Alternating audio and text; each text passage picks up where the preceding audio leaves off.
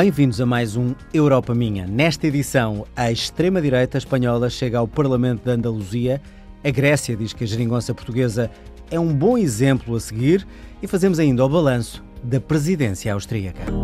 Da minha Europa. Europa minha. My Europe. Depois da França, Itália e Hungria, agora é a vez da Espanha. 36 anos depois, a extrema-direita volta a ter assento parlamentar. O Vox, assim se chama este partido, conseguiu 12 deputados na Andaluzia. O líder, Santiago Abascal, não esconde que o desejo agora é conquistar o poder a nível nacional. Reportagem da correspondente da Antena 1, Daniela Santiago. Santiago Abascal, 42 anos, amante de touradas, da natureza e das redes sociais. É este o rosto que está a dar a volta ao mundo. Se han sacudido 36 años de régimen socialista, indicando a los españoles que eso también se puede hacer e com mais facilidade em toda a nação. A notícia disparou como um foguete. A extrema-direita ressurgiu em Espanha depois de França, Itália, Hungria. Agora é na Península Ibérica que emerge e em força. Os insultos de Pablo Iglesias, de Pedro Sánchez e de Quito Rá nos los ponemos como medallas en el pecho. Lançou farpas à esquerda e à direita, principalmente ao partido a que pertenceu 20 anos, o Partido Popular. Filiou-se aos 18 no País Basco, onde nasceu e estudou ao lado dos que o ameaçavam. Filho de um dirigente do PP, neto de um autarca durante o franquismo, anda sempre com uma arma. No discurso, traz as outras, as armas para conquistar o voto contra os imigrantes. Que se expulse imediatamente a los que entren sin permiso en nuestra casa. Contra as autonomias, os governos regionais. Una España e não 17. Contra o aborto, contra as leis que protegem as mulheres da violência de género e as que proíbem manifestações e organizações fascistas. Nós decimos que somos antifascistas, antinazis e anticomunistas. As últimas sondagens revelam que a Andaluzia é só o início. O ministro adjunto dos Negócios Estrangeiros da Grécia diz que a União Europeia tem de ser rápida a encontrar políticas alternativas para combater as vozes populistas. Giorgio Catragoulos esteve em Portugal e admitiu que a solução política encontrada pelo governo de António Costa pode ser um exemplo a seguir. Entrevista de Sandra Sacuto. O jurista Yorgos Katrógalos é hoje ministro adjunto dos Negócios Estrangeiros da Grécia. No pico da crise, era o responsável pela pasta do trabalho e segurança social. A polémica lei que cortou as pensões tem o seu apelido. I had as minister a double task. Tive como ministro uma dupla missão. Uma foi implementar cortes nas pensões, e isto, claro, é sempre mau. Mas o que eu sugeri ao primeiro-ministro foi que não fizéssemos só os cortes, porque a ser assim não seríamos diferentes de outros governos que temos criticado com tanta veemência. Não me sinto orgulhoso pelos cortes, mas tenho orgulho de termos feito uma reforma com estas características.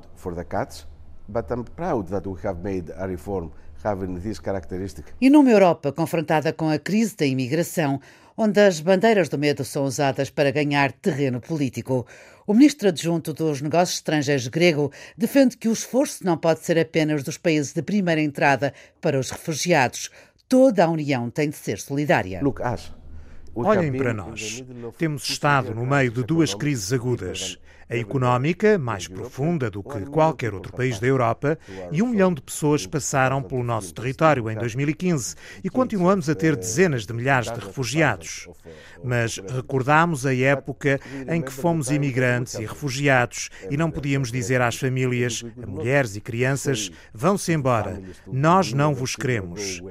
Não é este o modo de ser europeu. Yorgos Katrógalos esteve em Portugal para falar dos desafios da Europa. Encontra muitas semelhanças entre os dois países e leva até uma lição.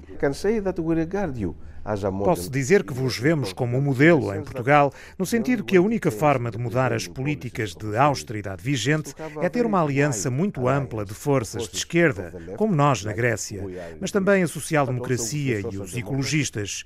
E o que vocês fizeram aqui, estamos a tentar repetir como experiência no Parlamento Europeu. Estamos a tentar forçar alianças semelhantes e esperamos que isso possa continuar até e após as eleições europeias till and after the European elections. A geringonça em modelo europeu. Europa minha. My Europe. Mon Europe. Está a chegar ao fim a presidência austríaca do Conselho da União Europeia. O governo da Áustria liderou os destinos da União num semestre difícil e que ficou marcado pelo Brexit e pelas migrações. A repórter da Antena 1, Raquel Mourão Lopes, ouviu nas ruas de Viena o balanço destes quase seis meses de presidência da União Europeia. No centro de Viena, junto à Catedral de Santo Estevão, Dominic faz as contas aos últimos seis meses. Penso que não foi uma presidência lá muito boa. Por um lado, foi bom marketing, mas por outro, os grandes temas como o Brexit, as migrações, a situação da Hungria e da Polónia não foram discutidos de forma realmente intensa. Maria discorda, diz que as autoridades austríacas agiram bem. Já o resto da União. Penso que a Europa é muito crítica do governo austríaco e isso não me parece correto. Penso que as tendências na democracia mostram que a Europa precisa de novas coisas e de novos valores. E acho que o chanceler austríaco dá o exemplo.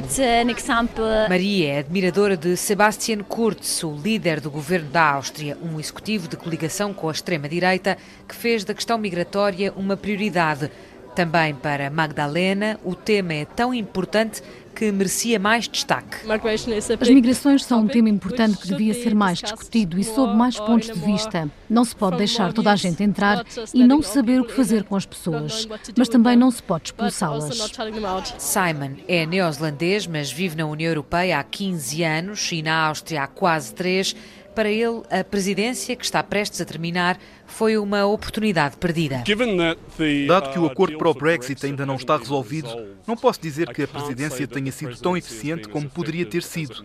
Para além disso, a questão das migrações por toda a Europa não foi resolvida e não foi tomada qualquer posição forte sobre o fracasso da democracia parlamentar na Polónia e na Hungria e sobre a subida dos movimentos de direita. Sucesso ou falhanço, a história o dirá. Para já, em Viena, as opiniões dividem-se. E terminamos o programa de hoje com uma notícia, no mínimo, preocupante, vinda da Dinamarca. A partir de 2021, os imigrantes condenados com cadastro ou cujo pedido de asilo tenha sido recusado vão ser enviados para uma pequena ilha deserta. Vão todos ficar na ilha de Lindholm enquanto aguardam deportação. A decisão foi fruto de negociações entre o Partido Popular Dinamarquês, anti-imigração e de extrema-direita, com o atual governo. A ilha tem 7 hectares e tem sido utilizada, nem mais nem menos, para testes de quarentena de animais com doenças contagiosas. Minha Europa. Europa minha. Minha Europa. O programa Europa Minha tem o apoio do Parlamento Europeu, produção de Carla Pinto, apresentação de João Adelino Faria. Siga-nos, como sempre, nas redes sociais em RTP Europa. Até para a semana. Voltaremos com uma emissão especial em Estrasburgo. Fique bem, fique com a Antena 1.